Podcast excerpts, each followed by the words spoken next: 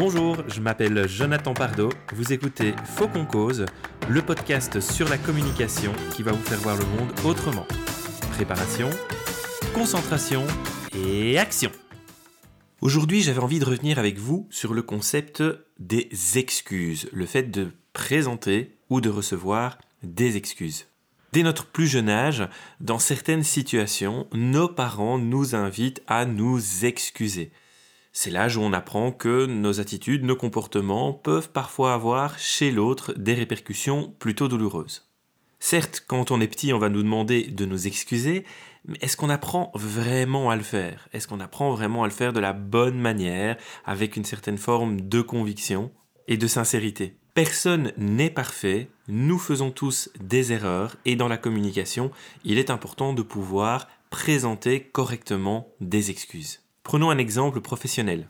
Un collègue vous a demandé un travail, vous ne l'avez pas réalisé dans les temps, ce qui fait que ce collègue a été mis dans l'embarras lors d'une présentation à votre supérieur. Vous vous rendez compte de ce que vous avez provoqué et il est temps de présenter des excuses. Voici trois mauvaises manières de présenter des excuses. Bon, ça va, excuse-moi, c'est bon maintenant?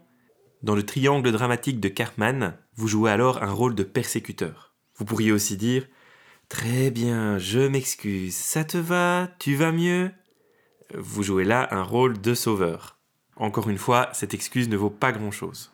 Vous pourriez également dire Oh mon Dieu, excuse-moi, je suis tellement bête, je suis tellement pas capable de m'organiser. Vous êtes alors dans un rôle de victime, et encore une fois, votre excuse n'a pas grand intérêt.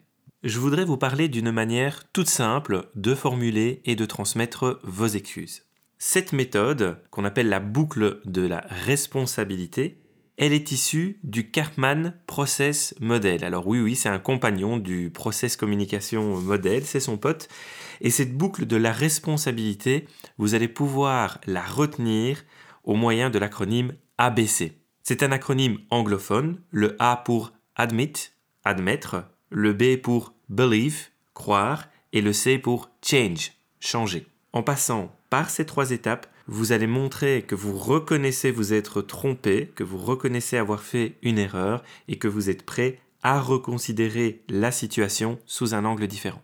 Lors de la première étape, admettre, vous allez reconnaître votre erreur. Je t'avais promis de réaliser ce travail avant lundi, je ne l'ai pas fait, j'en porte la responsabilité. Il s'agit là d'un geste d'apaisement. La deuxième étape, croire, est plus introspective.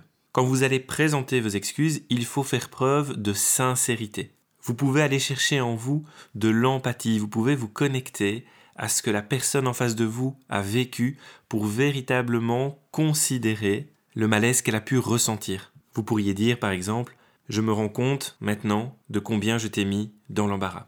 Enfin, dans l'étape changer, vous allez proposer une manière différente de fonctionner à l'avenir vous allez vous engager à changer votre comportement pour qu'une situation comme celle-ci ne se reproduise plus. Vous pouvez vous engager à mieux remplir votre agenda et vos listes de tâches pour ne plus oublier ce type de demande. Mais vous pourriez aussi passer une sorte de contrat avec votre interlocuteur. Vous pourriez lui dire que vous êtes conscient d'être régulièrement débordé. Vous pourriez lui dire que vous avez une difficulté de gérer les urgences et les priorités et lui demander de vous rappeler par email ou par téléphone lorsqu'une deadline approche. C'est aussi une bonne manière de prendre soin du lien. Cette technique, admit, believe, change, elle est toute simple et comme vous l'avez vu, elle peut être très efficace.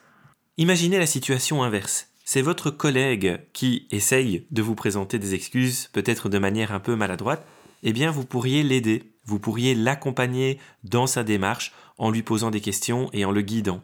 Vous devez rester constructif et bienveillant. Vous pouvez l'aider à reconnaître son erreur, à formuler le problème. Vous pouvez également vous assurer qu'il a bien compris les conséquences de cet événement fâcheux, les émotions que ça a pu vous provoquer ou le malaise dans lequel ça a pu vous mettre. Et enfin, vous pouvez l'aider à proposer un changement, un engagement pour que cette situation ne se reproduise plus à l'avenir. Cette technique, vous pouvez également l'utiliser avec vous-même. Eh bien oui, être bienveillant envers soi-même, c'est important, et il faut parfois savoir se présenter des excuses. Quand on n'a pas su prendre bien soin de soi, quand on n'a pas su dire non quand il le fallait, ou quand on se flagelle parce qu'on estime ne pas avoir été assez parfait dans une situation. Là encore, l'ABC peut nous aider à être doux avec soi-même et à retrouver de la sérénité. Présenter des excuses, ça n'est pas rien. Ça n'est pas quelque chose qu'on fait entre deux portes pour euh, rapidement évacuer le problème. L'excuse, sincère et véritable, elle est nécessaire au maintien et à l'enrichissement de la relation, tant dans le milieu professionnel que privé d'ailleurs. Il est tout à fait approprié de préparer votre excuse. D'une part, pour cette partie d'introspection qui vous permettra de faire preuve de sincérité, et d'autre part, pour en travailler la structure afin d'être le plus clair possible avec votre interlocuteur. Cela reste pour moi une preuve de courage et de bienveillance. Sur ces bonnes paroles, prenez soin de vous et de votre communication, et moi, je reviens vers vous bien vite.